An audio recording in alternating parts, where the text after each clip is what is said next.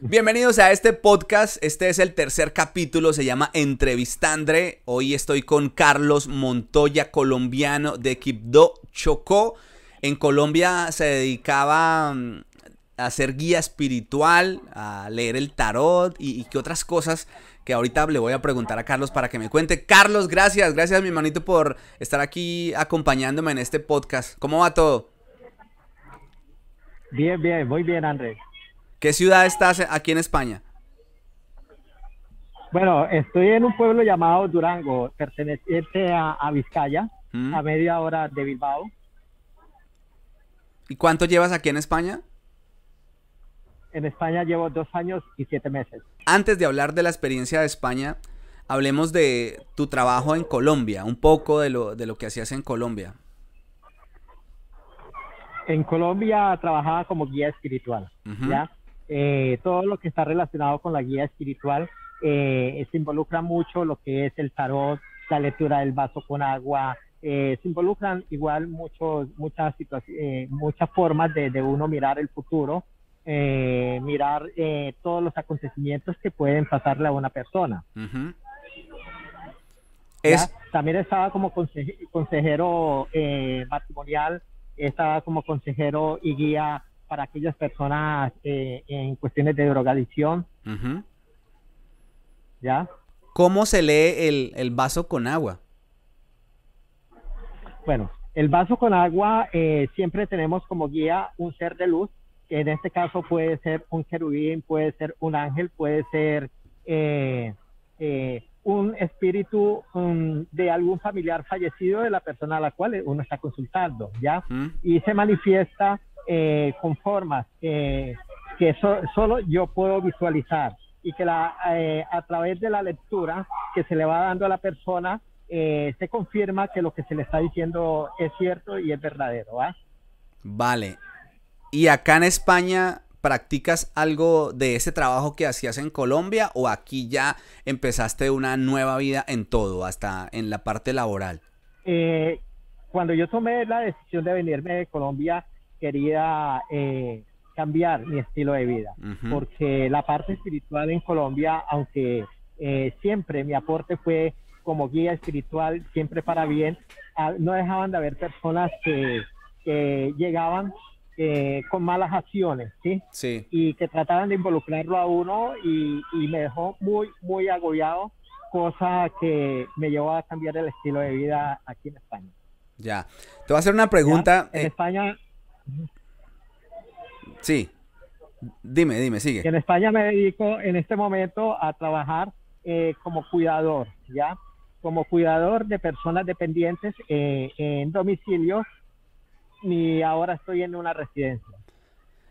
Expliquemos un poco, quizás la gente que está mm, en España sabe qué significa la palabra residencia o lo, a lo que le llaman residencia, pero uno en Colombia le llama residencia a un hotel un poco pequeño o un hotel de paso o donde uno iba a pasar el rato, eh, un, hotel de ratico. Aquí qué es una, una residencia.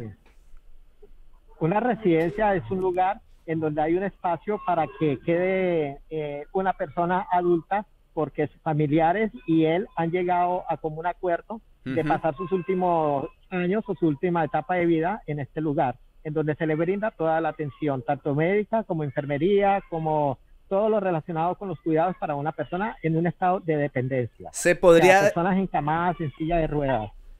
Se podría decir que es como un ancianato es lo que llamamos ancianato, pero es privado y es eh, eh, los familiares pagan una alta suma para que se le cuide bien. O sea, le dejan toda la confianza a uno como cuidador. Eh, hombre, sobre mí hay mucha gente, está la directora, está el médico, está la enfermera, hay otros cuidadores y vamos por turnos, ¿ya? Realmente somos los que estamos más cercanos a ellos y conocemos muy bien su patología para poder brindarle un buen servicio, ¿ya? Cuando... Eh, eh, allí interfiere lo que es ducha, interfiere alimentación, medicación, ya. Es como un enfermero, pero sin la autorización de aplicar inyecciones. O sea, esa es la única diferencia entre un cuidador de una residencia a un enfermero, que el enfermero puede aplicar una inyección, el cuidador no. Estamos hablando de enfermeros, lo que llamamos en Colombia eh, enfermeros en jefe. Pueden aplicar inyecciones. Aquí un auxiliar de enfermería no se le permite aplicar, aplicar inyección a nadie. Te pregunto algo, mira, em, una, lo he escuchado, ¿no? Lo he escuchado, pero no sé qué tan cierto sea lo que te voy a preguntar, pero tú debes de conocer mucho más que yo en, el tema. Los precios que fijan o que pagan, la cuota que paga una persona que va y deja a su abuelo o a su mamá o a la persona que, que van a dejar en una residencia, ¿son los mismos en todo lado o al ser privado eso, eso cambia? Eh, son muy igualatorios. Eh, entre una y, y otra residencia varía un poco, pero no es mucho. Lo que sí varía es, es eh, el espacio que va a tener si los familiares prefieren que esté en una habitación solo, con más privacidad, o que vaya en una habitación compartida con otra persona. Ahí también tiene que ver mucho. Varía el precio. El precio, ¿verdad?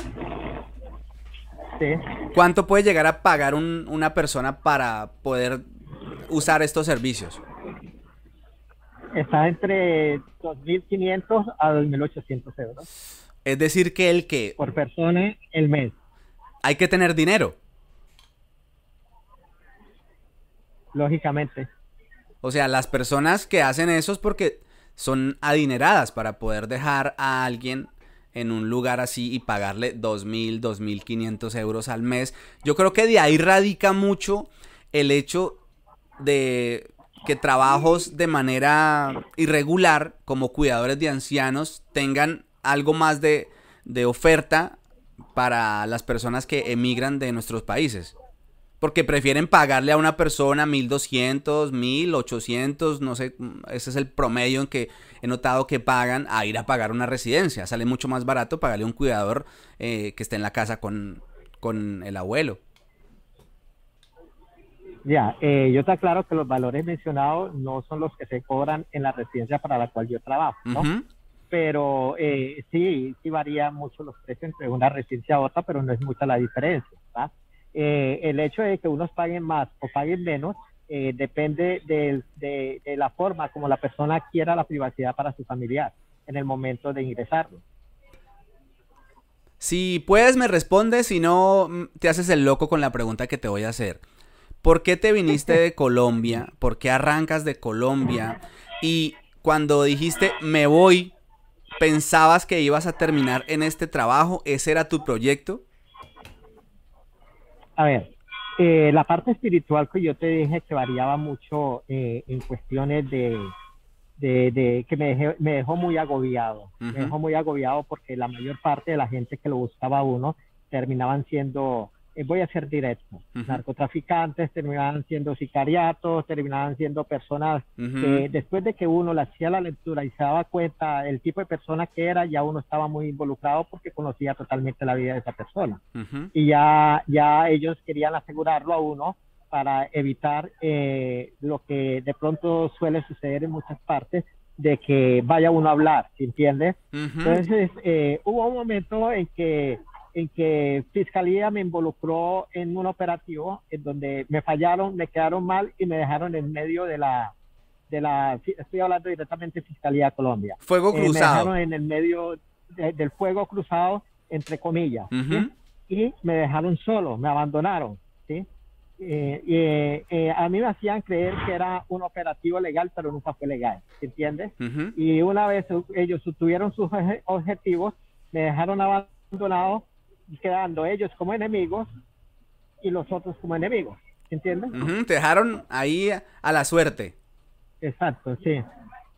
Ya, me metieron eh, claramente como informante, haciéndome creer una cosa, pero resultaron con otra. ¿Qué te Lógicamente, al verme en peligro, eh, me obligó a tomar una decisión porque el viaje no era para mí, el viaje era para mi hija. Mm. Tuvimos que cambiar planes de un día para otro, eh, llevarlos a un lugar seguro a ellos, entre comillas, y, pegar yo para acá, ¿va?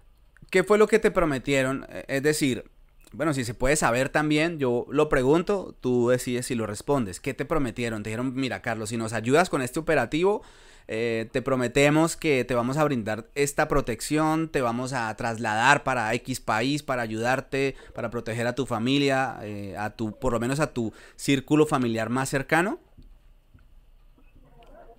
Eh, sí, me prometieron de que me iban a brindar toda la seguridad, que no tuviera miedo, que iba a tener el acompañamiento de ellos, de que una vez ya se capturara el implicado, eh, me iban a, llevar a otro país eh, con nombres totalmente cambiados, eh, con documentación nueva y que no me preocupara que la protección iba a ser para mí y para los míos, ¿ya? yo confiado en su palabra, igual lo acepté, pero lastimosamente, hombre, yo trabajo la parte espiritual y muchos se preguntan, bueno, si tanto sabías, ¿por qué no, no prevediste de que esto iba a suceder? lamentablemente cuando uno tiene el conocimiento, no lo puede usar para uno mismo. Mm. Yo en este momento estoy creyendo en la palabra de estas personas porque es que llegaron a mí por unas interpretaciones que hicieron. Mm, Ustedes dieron conmigo. Esa era la, siguiente pregunta que te iba a hacer. Ubicando. Exacto, ¿ya? Entonces allí fue donde, donde ya al verme un poco comprometido, eh, sencillamente, eh, pues comprometido. Embalado. repito, entre comillas. Sí, eh, de ver que sí conocía a la persona que andaban buscando, entonces decidí eh, creer en su palabra y colaborar creyendo en su promesa. Es decir, que tú no fuiste a ofrecerte, miras que yo sé esto, sino que interceptan una llamada, te buscan, te dicen, Carlos, mira, sabemos que esto, que tienes, que probablemente tienes información, puedes colaborar con nosotros, necesitamos que colabores con nosotros, te prometemos esto y esto, más o menos como para resumirlo. Exacto, fue un falso operativo oficial. ¿Y entonces qué pasa? Pero yo no lo sabía. ¿A qué le llamas falso operativo? pasa? Pues de, eh, al falso operativo porque a mí me hacen creer que es un operativo legal que iban a hacer, eh, dándome a mí todas las protecciones y todo lo que ellos me, me prometieron confiado en su palabra y al verme comprometido sencillamente decidí hacerlo pero cuando eh, dan con el operativo, sencillamente dejan en libertad a esta persona y ellos lo que le echan mano es a, a los kilos de, de, mm, de, aquello, sí. entiende? Y se quedan con ello y sencillamente que ellos, así. Ya. Viendo. Entonces arrancas para acá eh, como iniciativa, pero tu familia se queda mi familia se queda con la esperanza de que yo eh, mandara por ellos. Alcancé a comprarle el pasaje a mi hija. Ella debía de viajar eh, el 25, el, no, el 24 de abril del año pasado. Lamentablemente llegó este problema y, no se pudo. Ya ella en este momento se le quitaron las ganas de querer hacerlo mm. eh, porque a sus 23 años se convirtió en madre mm. y entonces no quiere dejar a su hija sola. ¿ya? Bueno, pero ¿qué tanta tranquilidad puede uno tener al saber que pasa por un problema de estos y saber que tiene su familia allá? ¿Tienes tu esposa, tu hija, tienen más hijos? Eh, solamente tengo a ella como hija, eh, tengo a mi esposa, tengo a mi nieta eh, y tengo el resto de la familia, ¿ya? Pero pues en este momento son ellas las que están como corriendo el peligro porque yo aquí eh, aunque España brinda una tranquilidad absoluta, eh, eh, te juro de que no dejo de estar intranquilo por saber de que ellas corren peligro allá todavía. Ya se le pidió, se le pidió apoyo a lo que fue a, a, esta, a estas entidades que brindan todo el apoyo y protección, igual como líder social, porque también trabajé como líder social en Colombia, ¿ya? fui fue de paz en mi barrio, en mi comunidad, eh, también fui, pertenecí a la Junta de Acción Comunal de mi comunidad, eh, eh, acudí a todos los medios por amenaza de muerte, pero no recibí ayuda ninguna. ¿Cómo hace uno para, para llevar una relación a distancia? Lo digo con la esposa, estar tan lejos, entiendo el, el vínculo que hay con los hijos, pero con la esposa o con la pareja siempre hay un vínculo diferente. A ver, yo con mi esposa he sido muy abierto en cuanto a la parte sentimental, ¿ya? Eh, yo eh, quiero aclarar de que yo desde que nací me siento eh, ser una persona gay, ¿ya? Mm. Y ella lo sabe, lo sabe mi hija y siento totalmente el apoyo de ellas, pero como ser humano que soy, más allá de querer manejar un vínculo con un hombre, Mm. siempre está por delante, eh, eh, siempre está por delante la felicidad de aquellos que me la han brindado a mí eh, en aquellos momentos cuando más necesito. Y con ella llevo una relación maravillosa y estamos esperando con paciencia que poco a poco las cosas se vayan dando para reunirnos aquí. Pero bueno, tú dices, desde siempre he tenido claro eh, que me ha gustado. Entonces, ¿cómo un hombre que dice que es gay termina buscando, porque lo acabas de decir, buscando una mujer para una pareja? Voy a ser claro, cuando yo tomé la decisión de querer tener a una, a una compañera, eh, la busqué precisamente porque habían dos factores. Uno, porque eh, en, en, aquel, en aquel tiempo, cuando ella llegó a mi vida, eh, siempre eh, existía eh, la presión familiar, pero es que no te conocemos novia, no te conocemos nadie, entonces, bueno, yo O sea, ahí estabas en el closet. Sí, eh, tomé la decisión de tomar a, a, a, de buscar a alguien y, y, oraba mucho a Dios y le pedía quiero unas cosas así, así, así llegó, ¿sí? así mismo. Eh, pero también quería, siendo yo gay, uh -huh. a futuro pensando salir del closet, eh, ser padre biológico y Dios me bendijo con la maravillosa eh, chica que tengo como hija. ¿Buscaste a una mujer por presión de tu familia o en el fondo, pues dices que tenías ese deseo de ser padre biológico, pero también decías, había presión, que, ¿qué pasa Carlos? Que usted nunca nos ha presentado una novia y, y eso que, que, sucede en nuestros países mucho. Entonces, ¿fue más por ese lado? A ver, eh, que existió, pero no fue mayor que el mismo deseo de yo querer ser padre. Ella comprende perfectamente tu, tus orientaciones, que te gustan los hombres, ella lo sabe. ¿Así te conoció? No, no me conoció así. Ella se enteró con, con el tiempo, con los años. Eh, a ver, se enteró como a los tres años de haber llegado a hacer eh, la convivencia. Obviamente que ahí hay un gran choque porque no solamente tenías que salir del closet con tu familia, sino con la pareja que es aún más difícil. Claro, le costó, eh, le, le, costó mucho, pero luego con el tiempo eh, fue comprendiendo y, y, y, claramente se vio la comprensión que mm. aún continuamos eh, la convivencia como pareja. Tú dices, el cuerpo es un templo, eh, asocias todo a, a, la religión y quiero ir para ese punto. La religión dice que uno debe ser fiel a su pareja. En este caso, tu pareja es tu esposa, pero tus gustos o tu inclinación te llevan a tener preferencias por el sexo masculino, ¿verdad? Entonces, ahí, sí. ¿no es infidelidad? A ver, eh, te diré de que no, porque en el tiempo que llevo conviviendo con ella, nunca he faltado ni le he fallado a él. Sí, llegué a tener una relación eh, con alguien, pero fue eh, en una ruptura que tuve por otros motivos. Mm. ¿Y ¿Ya? ella también eh, tiene los mismos derechos? Por fuera, eh, ella es libre, totalmente libre. Tanto de que yo eh, siempre ha sido mi deseo de manejar una relación de tres, ¿va? De, de tres. De tres. A ver, cuando hablo de una relación de tres, ella. hablo de incluir a otra persona. Sí, claro, con ella. Poliamor se llama eso, ¿verdad? Que, que, eh, exacto, sí. Eh, sí, un, un poliamor. Eh, es tanto así que ella tiene la propuesta, pero pues no la ha aceptado, pero, pero yo lo, lo tomo con tranquilidad, eh, sin presiones ni nada.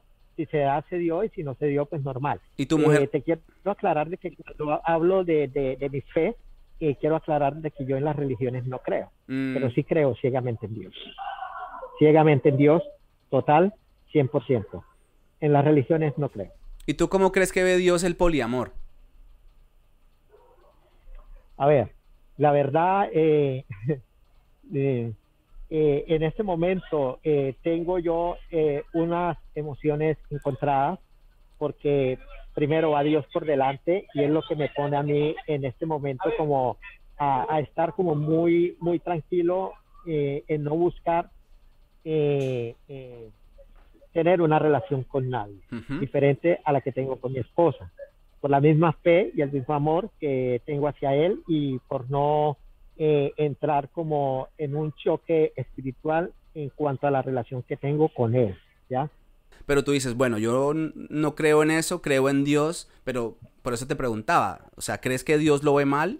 Mira, Dios, Dios es un Dios de amor, es un Dios de comprensión, pero lo que está viendo o lo que estamos viendo, incluyéndome, las vivencias que he tenido yo en cuestiones de, de gustos, en las relaciones sexuales, Dios no aprueba este tipo de, de, de, de relaciones, no las aprueba, ¿entiendes? No las aprueba. Pero no hay que olvidar que Dios está siempre a la vanguardia, a la espera de que nosotros, como hijos suyos y, creedores en Él, 100%, tengamos eh, el derecho y la oportunidad de corregir lo que no está bien ante, ante su mirada, ¿ya? ¿A ti te gustan los hombres y también te gustan las mujeres? Me gustan solamente los hombres, ¿ya? Con ella no puedo rechazarla porque ella llegó a mi vida como una bendición. La pedí, la pedí al Creador y como ella llegó me la puse. Le pedí un hijo. Por medio de ella me dio una hija y para mí son los seres más maravillosos del mundo. Primero va Dios por delante, mi madre y luego ella. ¿Y cómo cumples tú siendo que no te gustan las mujeres, te gustan los hombres?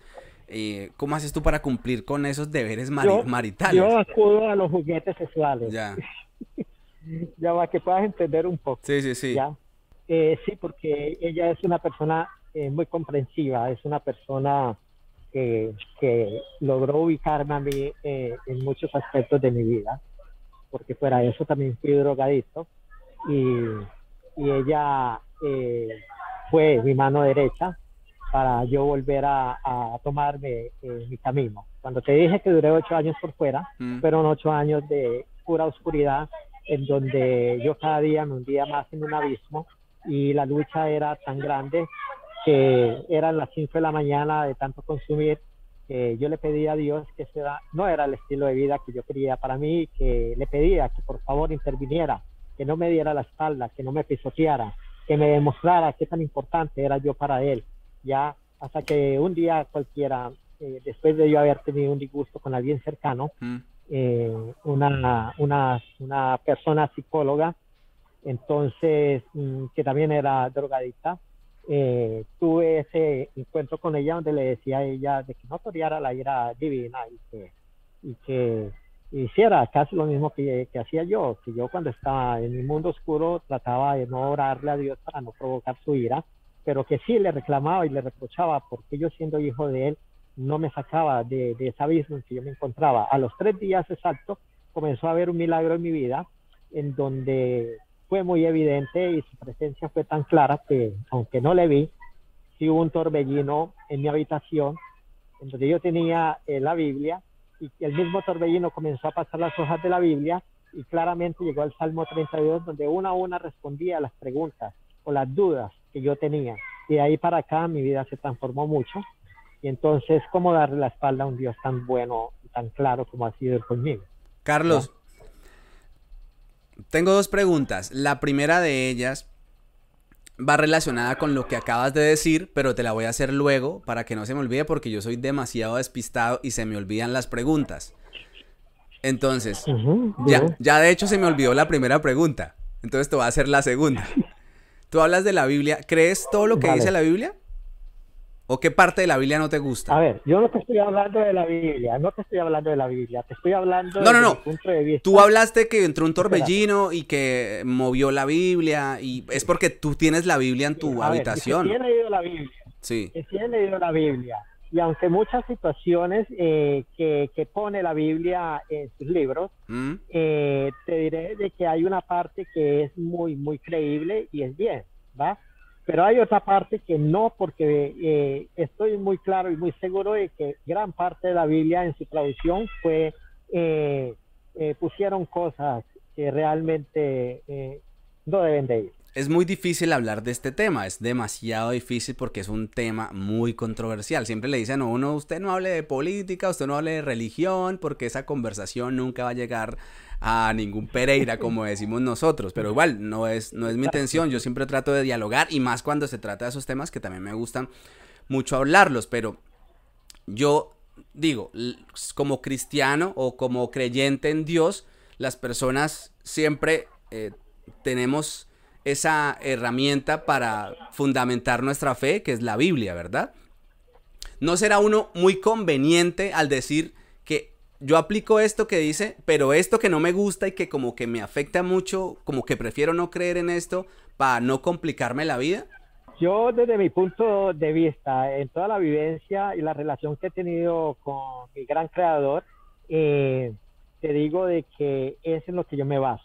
No me baso en ningún texto bíblico, mm, aunque te haya dicho de que, de que mucha parte de la Biblia es de gran verdad, como hay otra que no. ¿Se entiende? Yo me baso desde mis propios de, mis propios hechos, de la mm. misma relación y la misma comunicación que he tenido con Dios. Pues con el respeto que se merece la gente que no cree en Dios, porque todo el mundo merece el mismo respeto y en lo que crea y en lo que no crea. Pero si tú pudieras pedirle algo a Dios que hiciera en tu vida, ¿qué le pedirías? Yo a Dios siempre le he pedido cambiar mi forma de pensar, mi forma de ser y que mi forma de sentir sea siempre para un solo género que esté bajo bajo bajo su su ¿cómo te dijera su agrado. Eh, sin ir a su agrado yo escuché en una charla aquí en, en, España a alguien preguntar que si ser gay es una enfermedad en ese momento se me vino a la cabeza un recuerdo que tengo de un gay muy conocido en Colombia, que no sé si te acuerdas, que salió en la televisión, Nerú, que era bailarín en la televisión abierta colombiana, y él dice que él se curó de esa enfermedad siendo una persona gay. Ahí se me vino a mí a la, a la mente eso. ¿Qué opinas tú de tanto de la pregunta como del testimonio? A ver, un testimonio eh, basado eh, en hechos espirituales y la relación, por ejemplo, como la que Nerú llevó con Dios, lo llevó a, recibir ese cambio como, como se esperaba. Hace poco también estuve viendo el video de Oscar, que participó en dicho programa mm, Colombia. Sí, sí, sí. Eh, también igual lo vi y quedé sorprendido y y sinceramente cuando Dios dice poner o tocar, eh, poner su mano poderosa en un ser, eh, te juro que es como volver a nacer, mm. ¿ya? Es como volver a nacer. Eh, te dije ahora rato de que Dios es un Dios que espera con calma, con paciencia, porque Él es un Dios de amor, de que nosotros corrijamos lo que a su vista no está bien aprende uno cada vez más a, entender los mundos que hay en cada cabeza. A veces la tolerancia no le da a uno lo suficiente y yo creo que uno debe aprender a entender a todo el mundo y sobre todo a respetar a todo el mundo. O sea, si yo considero que tú estás bien o no estás bien, pero yo debo respetar eso que tú piensas y eso que tú sientes y no debo transgredir el hecho de mis creencias ponerlas por encima de lo, de lo que tú crees y de lo que tú consideres que está bien o no está bien. Si vamos a hablar del tema religioso, pues cada quien rendirá sus cuentas a Dios. Muchas gracias Carlos, deseo lo mejor, que sigas para adelante mi hermanito, muchas gracias por este tiempo que me dedicaste. Gracias a ti y aclaro de que, de que mi intención nunca es eh, irme en contra de la comunidad LGTB ni de ninguna, eh, eh, sí, yo respeto totalmente, es mi propia opinión y, y aún siéndolo quiero que, se respete también, ¿vale? Muchas gracias y la verdad fue eh, una charla muy amena y espero volvernos a ver. Vale, Carlos, un abrazo.